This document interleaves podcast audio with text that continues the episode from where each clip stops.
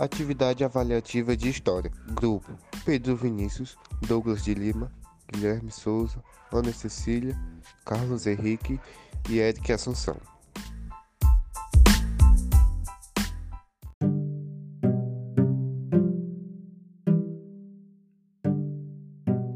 Bom, primeiramente os astecas eles foram o povo que deu origem ao povo mexicano.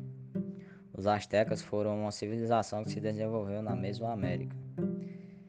Eles são originários dos povos mexicas que se estabeleceram no Vale do México por volta do século XII. As lendas dos astecas dizem que esses povos migram para uma região chamada Atzlã, localizada supostamente no norte ou noroeste mexicano. E essa migração teria sido conduzida por um dos principais deuses dos vários que os astecas acreditam, que era o Huitzilopochtli. O que levou os astecas a se fixarem nessa região foi por ele ter visto uma águia comendo uma serpente em cima de um cacto, e para eles isso servia como um sinal, um sinal de que aquele lugar representaria um bom lugar para homenagear a Deus e também criar um império. Os astecas eles dominam os povos dessas regiões, pois eles eram bons em guerras. Eles fundam sua cidade no meio de uma lagoa. Essa lagoa era chamada de Texcoco, e a partir desse lago eles vão se expandir e dominar os povos dessa região.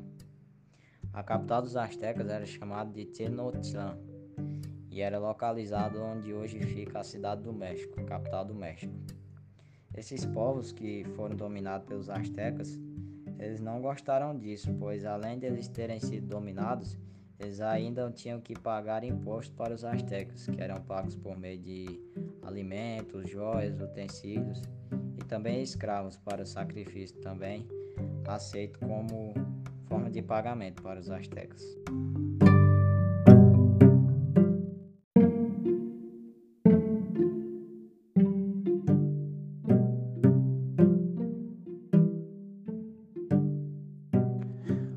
O crescimento da capital dos astecas fez com que eles desenvolvessem uma grande força militar e comercial, que acabou fortalecendo as suas cidades fazendo que houvesse uma união de várias outras no Texcoco e no Tlacopa.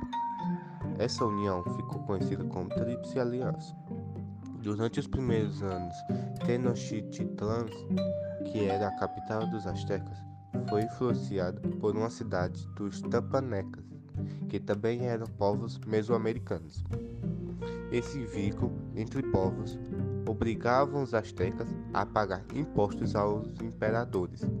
A partir daí, houve uma rebeli rebelião dos astecas por volta de 1428. Os astecas derrotaram os tampanecas e colocaram fim nesse domínio. Depois disso, os astecas, enriquecendo e ficando ainda mais fortes por serem a maior força militar da Tríplice Aliança, eles conseguem impor suas ideologias aos demais povos.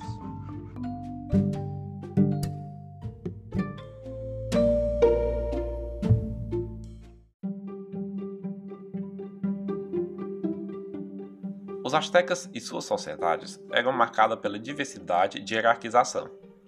A civilização asteca teve aproximadamente 11 milhões de habitantes em seu auge. A sua sociedade possuía um imperador, que estava ao topo da pirâmide social. Esse, o mesmo, era conhecido como Ruinteatoane e era visto como uma representação de Tezcatlipoca, que eram os deuses mais importantes dos astecas. Abaixo do imperador estavam os nobres, que tinham cargo na administração do império dos astecas. Logo abaixo da nobreza estavam os homens comuns, que eram aqueles que existiam diferentes funções nas sociedades, como o comércio. E por último, na base da pirâmide, estavam os escravos, que eles eram geralmente criminosos e pessoas endividadas, que podiam pagar suas dívidas por meio de seus trabalhos. Além de que os astecas poderiam ter posse das famílias desses escravos.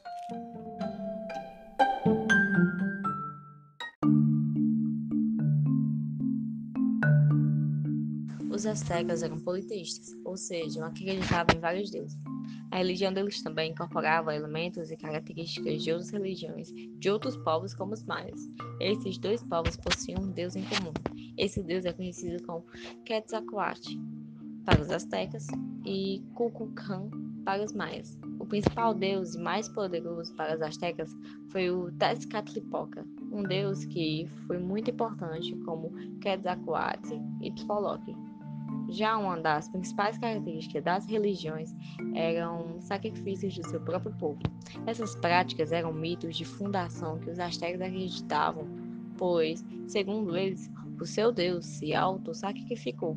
Os astecas também acreditavam que o funcionamento do sol se dava por meio desse ritual, desses sacrifícios humanos.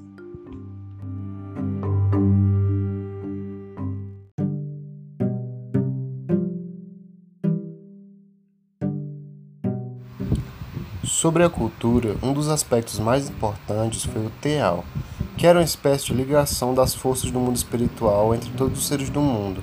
Eles também possuíam grandes conhecimentos astronômicos, principalmente os sacerdotes, que com o conhecimento da, astro da astronomia permitia a formulação de dois calendários muito importantes dos astecas. O Chumpanuale, que era utilizado no dia a dia com 18 meses e 20 dias e com 5 dias de azar, já o outro, que era considerado uma relíquia religiosa, era chamado de Tanalpanuale, considerado um calendário religioso que tinha 13 meses e 20 dias.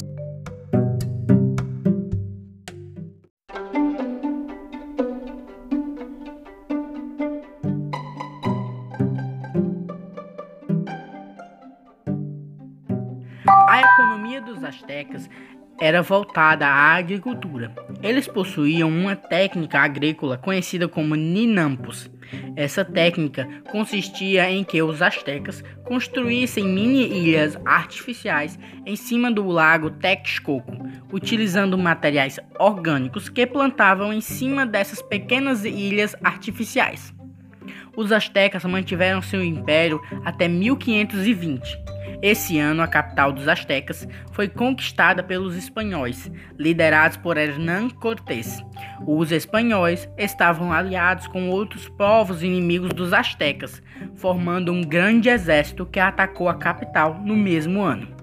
Após a conquista, os espanhóis iniciaram a colonização da região com o comando do vice-reino da Nova Espanha.